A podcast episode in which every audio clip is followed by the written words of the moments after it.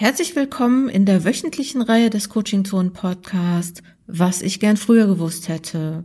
Hier reflektieren Promovierte, was sie in oder nach ihrer Promotion gerne früher gewusst hätten und geben dir damit Impulse für deine Promotion. Jeden Sonntag gibt es eine neue Folge dieser Reihe. Viel Spaß!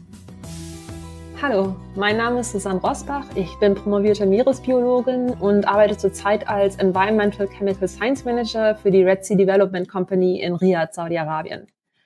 Nach meinem Grundstudium der Biologie und einem Master in biologischer Ozeanographie an der Universität Kiel habe ich Ende letzten Jahres meine Promotion im Fachbereich Meereskunde an der King Abdullah University of Science and Technology auch hier in Saudi-Arabien abgeschlossen. Und aus den letzten drei Jahren meiner Promotion habe ich die folgenden drei Erkenntnisse gewonnen, beziehungsweise Dinge gelernt, von denen ich denke, dass sie auch anderen Doktoranden helfen können. Erstens, versuche deine Arbeit in Pflicht und Kür aufzuteilen. Viele Promovierende und ihre Betreuer tendieren dazu, ganz groß zu denken. Und ja, es ist toll, wenn die Doktorarbeit in der Wissenschaft einschlägt wie eine Bombe. Aber das Ziel muss nicht sein, das Rad neu zu erfinden oder einen Paradigmenwechsel zu erzeugen. Aus meiner Erfahrung, und das gilt vor allem, wenn man kumulativ schreibt, macht es Sinn, ein paar sichere Projekte zu haben, also die Pflicht. Zum Beispiel Experimente, die nicht extrem explorativ sind, bei denen man sehr gute Chancen hat, verwertbare Ergebnisse zu bekommen. Das gibt dann eine Art Sicherheitsnetz für den Kürteil. Denn mit diesen sicheren Kapiteln kann man sich dann für den Rest der Arbeit auch ein bisschen weiter ins Unbekannte wagen, ein bisschen weiter über den Tellerrand schauen und sich mit Projekten beschäftigen, die riskanter, weil unsicherer sind ohne die Sorge haben zu müssen, am Ende mit zu wenig für die Promotion dazustehen oder völlig in Stress ausarten zu müssen. Zweitens, ähm, wenn, bevor du eine Stelle anfängst, horch in dich hinein und überlege dir, wie du dir deine Betreuung vorstellst. Sprich vorher mit deinem zukünftigen Chef, deiner Chefin und auch wenn möglich anderen Mitgliedern der Arbeitsgruppe, wie die Betreuung da stattfindet.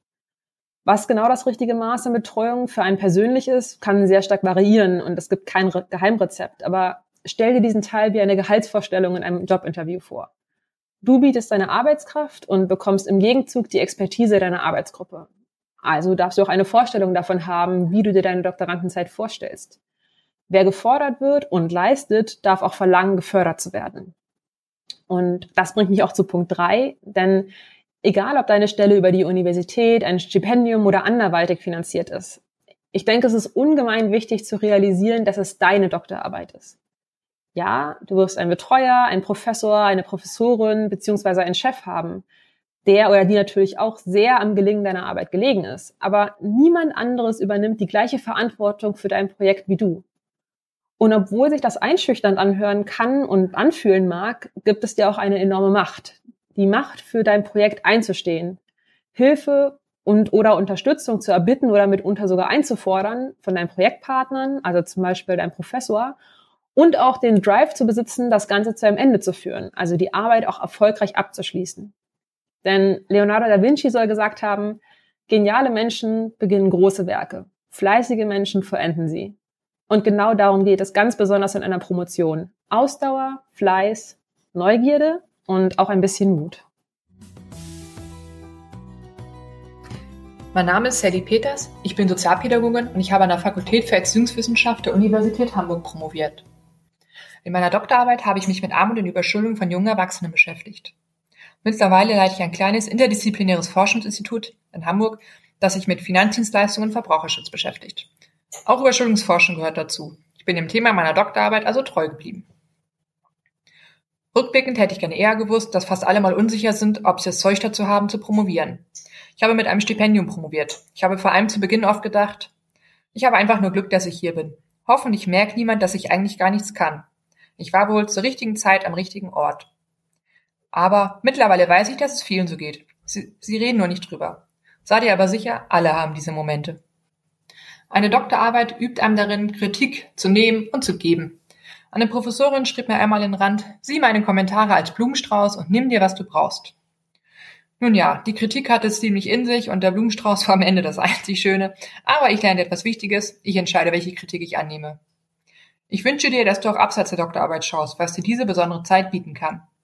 Ich habe in der Zeit viele Seminare und Konferenzen besucht, interessante Menschen kennengelernt und mich persönlich weiterentwickelt. Eine Doktorarbeit ist so viel mehr als beschriebenes Papier. Betreuer meiner Doktorarbeit sagte mal, dass die Doktorarbeit vor allem ein Kampf gegen sich selbst ist. Es geht nicht darum, besonders schlau zu sein. Es geht vor allem um Fleiß und Freude an der Sache, um die Arbeit dann auch letztlich wirklich abzuschließen. Manchmal denke ich, ich hätte dieses und jenes noch anders schreiben können. Aber auch das gehört dazu. Mit jeder Weiterentwicklung hätte man die Doktorarbeit wohl anders geschrieben. Aber es geht ja auch darum, irgendwann Schluss zu machen. Eine Doktorarbeit ist ein besonderer Lebensabschnitt. Aber sie ist halt auch nur ein Abschnitt von vielen. Nur eine abgegebene Dis ist eine gute Dis. Die Zeit der Dis ist anstrengend, aber eine Doktorarbeit kann und soll auch Spaß machen. Ich wünsche dir, dass du immer im Blick behältst, was dich mal motiviert hat, diese Arbeit zu beginnen. Alles Gute für dich. Hallo, mein Name ist Melike Schreiner. Ich bin promovierte Soziologin und Leiterin des Forschungsbereichs Mensch, Medizin und Gesellschaft am Orient-Institut Istanbul. Das ist ein deutsches Institut in der Türkei im Verbund der Max-Weber-Stiftung. 2007 habe ich mein Studium der Soziologie, Politikwissenschaften und Psychologie an der Universität Duisburg-Essen abgeschlossen. 2015 habe ich im Fach Soziologie an der Eberhard-Karls-Universität Tübingen promoviert. Hier am Institut bin ich als wissenschaftliche Referentin angestellt und leite mehrere Projekte rund um die Themen Körper, Technik, Medizin und Gesellschaft. Beispielsweise geht es in meiner Habilitation um Additive Manufacturing, Enabling Technologien in der Kindheit. Und im Rahmen dieses Projekts analysiere ich die Entwicklung von 3D-gedruckten Prothesen für Kinder und Behinderungen jenseits der, der Technological Fix-Vorstellung. Ähm, und äh, dann leite ich noch andere Projekte, zum Beispiel zu Männlichkeit und Medikalisierung, insbesondere Haartransplantationen bei Männern. Also Schönheit und Männer geht es in diesem Projekt. Dann habe ich Projekte zu Vulnerabilität und Medizintechnik, zu Self-Tracking, Cyborg-Liebe und so weiter. Ähm, rückblickend auf meine Promotion hätte ich mir längere Phasen der Stagnation sparen können. Ich hätte mir schnellere, äh, schnelle Arbeitskreise gesucht und hätte weniger auf die Reaktion meiner BetreuerInnen gewartet. Und da ich als äh, Soziologin ein Stipendium im DFG Graduiertenkolleg Bioethik bekam, war ich eigentlich stets bemüht, den Anschluss an die Bioethik zu finden. Ähm, ich habe mich wahrscheinlich ein ganzes Semester mit dieser Anschlussfähigkeit beschäftigt. Aber wenn ich gewusst hätte, dass das vergeblich ist und mich derart blockiert, hätte ich mich im Frühjahr davon abgewandt und mich stärker auf meine eigene Arbeit konzentriert. Es gibt eben so viele Randthemen, die einen ablenken und ähm, davon rate ich eben ab. Also sich zu viel ablenken zu lassen. Ähm, ich hätte auch äh, gerne früher gewusst, dass man auch während der Dissertationsphase et etwas publizieren kann und sollte, also wenn man dann ähm, den, äh, die wissenschaftliche Karriere im Auge hat. Und ähm, ich verstehe aber, warum das, ähm, also ich verstehe die ganzen Abläufe besser und warum irgendwie meine BetreuerInnen mich nicht so, wahrscheinlich nicht so, wie ich von mir gewünscht, da in diesem äh, Bereich gestärkt haben. So vielleicht hätte ich mir mehr Engagement gewünscht. Äh, nur betreue ich jetzt auch DoktorandInnen, denen ich helfe, ohne dabei großen Druck aufzubauen, natürlich, dass sie schon früh publizieren, weil ähm, die äh, Dissertationsphase ist ja schon Druck genug eigentlich. Ähm, auch wenn es nur kleinere Beiträge oder Konferenzbeiträge sind, versuche ich das schon zu forcieren. Alles in allem, wenn ich das alles gewusst hätte, hätte ich viel schneller und effektiver arbeiten können und heute selektiere ich eben viel schneller und hoffe, dass ich dadurch auch ein effektives Zeit- und Leistungsmanagement fahre. Ähm, ich, wünsche den Promovierenden Begegnungen mit Menschen, die sie stärken und fördern äh, und genügend Selbstbewusstsein hinter dem zu stehen, was sie erforschen und schreiben. Viel Glück und Erfolg. Ja, hallo, mein Name ist Bettina Ross. Ich habe ursprünglich in Politikwissenschaften promoviert über politische Utopien von Frauen ähm, vom 15. bis ins 20. Jahrhundert, habe also eine ideengeschichtliche Promotion abgeliefert. Das hatte den Vorteil, dass ich da sehr viel Primärliteratur lesen konnte. Das hat mir gut gefallen. Ich arbeite auch heute noch ungefähr in diesem Fächerbereich, nämlich als Geschäftsführerin einer Graduiertenschule für Sozial-, Rechts- und Wirtschaftswissenschaften. Ähm, also der grobe Themenbereich ist erhalten geblieben. Mit dem Thema Utopien, feministische Theorie oder Ideengeschichte habe ich aber wie so viele nach der Promotion nie wieder was zu tun gehabt. Ähm, die Promotion war aber dennoch wichtig. Ähm, zum einen, weil es mir erlaubt hat, lange Zeit zu einem Thema zu arbeiten, das mich interessiert. Ähm, auch noch ein bisschen, trotz der vielen Arbeit hat das auch noch ein bisschen Freiheit erhalten. Also keine 9-to-5-Jobs zu machen, sondern flexibler zu entscheiden, wann ich wie viel und auch mehr oder weniger arbeite.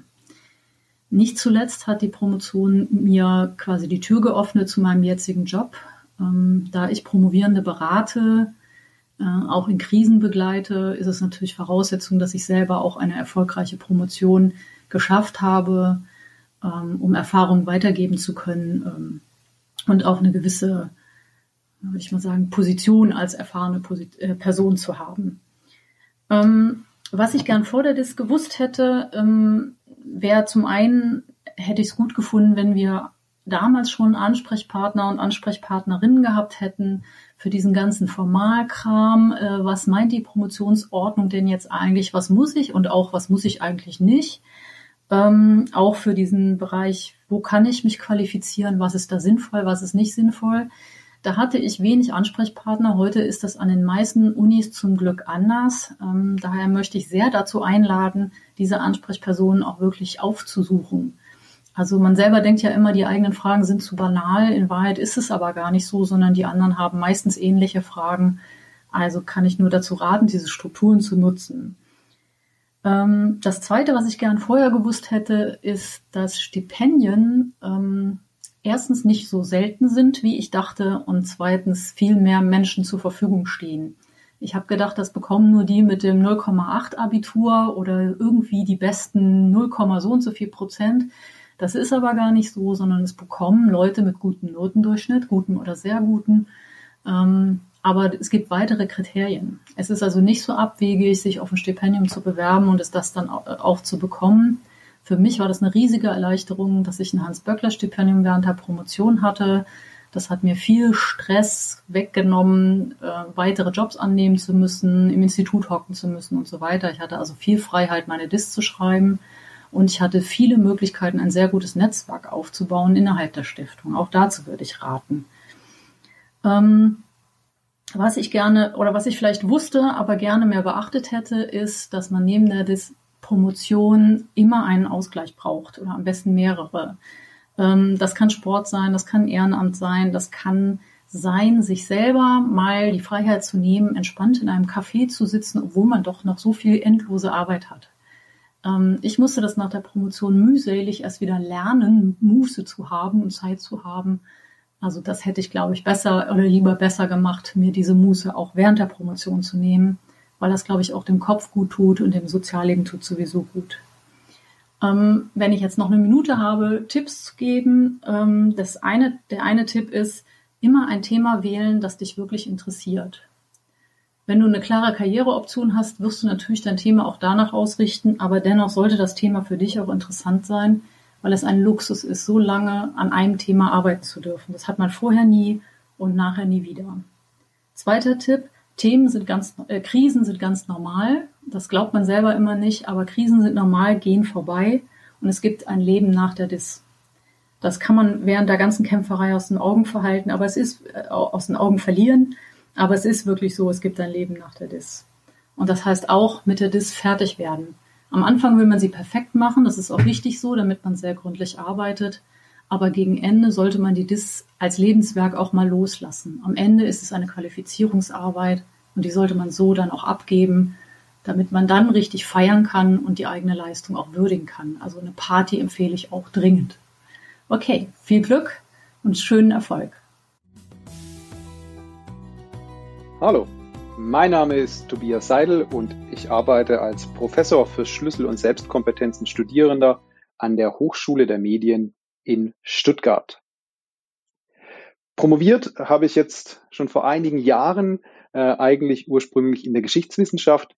Und zwar habe ich mich mit der Vorstellungswelt deutscher Generäle im Zweiten Weltkrieg auseinandergesetzt. Und jetzt vielleicht so ein bisschen der Spoiler von den Inhalten, mit denen ich mich damals beschäftigt habe, habe ich jetzt nicht mehr viel zu tun. Aber ich glaube, die Promotionszeit war ganz wichtig, um Arbeitsweisen zu lernen, um Selbstorganisation zu lernen und um Durchhaltevermögen zu entwickeln und unter Beweis zu stellen. Was hätte ich gerne damals schon gewusst? Was hätte mir damals vielleicht schon geholfen? Das sind für mich vor allem zwei Themen. Ich komme ursprünglich aus so einer typischen Nicht-Akademiker-Familie, war also der Erste oder mit der Erste, der studiert hat, der Erste, der überhaupt promoviert hat und ich glaube, ich bin so ein bisschen unbedarft an die ganze Sache herangegangen. Zudem kam hinzu, dass ich an einer relativ kleinen Uni, an einem unbedeutenden Institut studiert hatte und promoviert äh, schließlich in Mainz in einem großen Laden. Und ich hatte eigentlich keine Vorstellung, wie funktioniert so ein Institut, wie funktionieren Lehrstühle, wie sind die Machtdynamiken, wie sind die Beziehungsgeflechte und auf was muss ich achten, wenn ich mich in diesem Beziehungs ähm, Geflecht selber positionieren will. Und deswegen war das für mich oft eine große Herausforderung, so Orientierung zu haben, wen muss ich bei was ansprechen, ähm, zu wem ist es wichtig, Kontakte zu knüpfen, wie entwickelt man so Kontakte, wie entwickelt man so Kooperationen und wo sind vielleicht auch die Fettnäpfchen, ähm, in die man nicht tappen darf und wo man auch vorsichtig sein muss. Das Zweite, was mir damals schon geholfen hätte oder was, glaube ich, auch einen Mehrwert für die Promotion gebracht hätte, ähm, wäre ein regelmäßiger Austausch gewesen. Ich habe während der Promotion so noch die Haltung gehabt, man darf anderen eigentlich nur Ergebnisse zeigen, wenn sie so ganz fertig poliert sind. In den letzten Jahren habe ich mich intensiv mit iterativen Arbeiten, äh, mit Herangehensweisen wie Design Thinking auseinandergesetzt, die eigentlich sehr gut zeigen, wie wichtig es ist, auch Zwischenergebnisse, auch Unfertiges, auch Halbfertiges anderen zu zeigen und mit anderen in den Austausch und die Diskussion zu kommen. Weil gerade Rückmeldungen in so frühen Stadien einen selber weiterhelfen, über das eigene Tun nachzudenken, eigene Prozesse zu optimieren und interessante Anregungen geben, die man zu dem Zeitpunkt noch sehr, sehr gut einbauen kann. Und deswegen wäre das auch mein Tipp an der Stelle. Springen Sie über den eigenen Schatten und zeigen anderen auch unfertige Ergebnisse. Auch in dem Wissen, ähm, dass das noch nicht poliert ist und man da nicht sein bestes Gesicht zeigt. Und gerade deshalb ist es auch wichtig, den Rahmen klar abzustecken. Also suchen Sie sich also auch so Foren, wo Sie Vertrauen haben, wo Sie Expertise vielleicht aus verschiedenen Richtungen haben und wo so ein Raum für den gemeinsamen Austausch entsteht. Und das kann, glaube ich, am eigenen Lehrstuhl, am eigenen Institut sein, aber kann auch sehr gut im interdisziplinären Bereich sein oder in externen Organisationen bei Stiftungen oder in anderen Bereichen, wo man diesen Austausch erfolgreich gemeinsam gestalten kann. Und ich glaube, die beiden Punkte sind ganz wichtig. Ähm, Austausch suchen, früh Feedback kriegen, früh mit Gedanken spielen können mit anderen und sich selber bewusst werden und sich Informationen einholen, in was für einem Umfeld arbeite ich da eigentlich an so einem Lehrstuhl, an so einem Institut, wie funktioniert das, was sind da für Machtdynamiken, ähm, für systemisch bedingte Faktoren, die da eine Rolle spielen und wie kann ich die auf der einen Seite für mich nutzen, wo muss ich auf der anderen Seite aber auch schauen, wo die Fettnäpfchen sind, in die ich dann hoffentlich nicht reintappen will. Das war's für heute. Ich hoffe, dass du einige Impulse mitnehmen konntest. Hör auch in der nächsten Woche wieder rein, wenn es heißt, was ich gern früher gewusst hätte. Immer sonntags im Coaching Zone Podcast. In der Zwischenzeit kannst du gerne im Blog vorbeischauen, den Newsletter abonnieren oder uns auf unseren Social Media Kanälen besuchen. Komm gut voran, deine Jutta Wergen.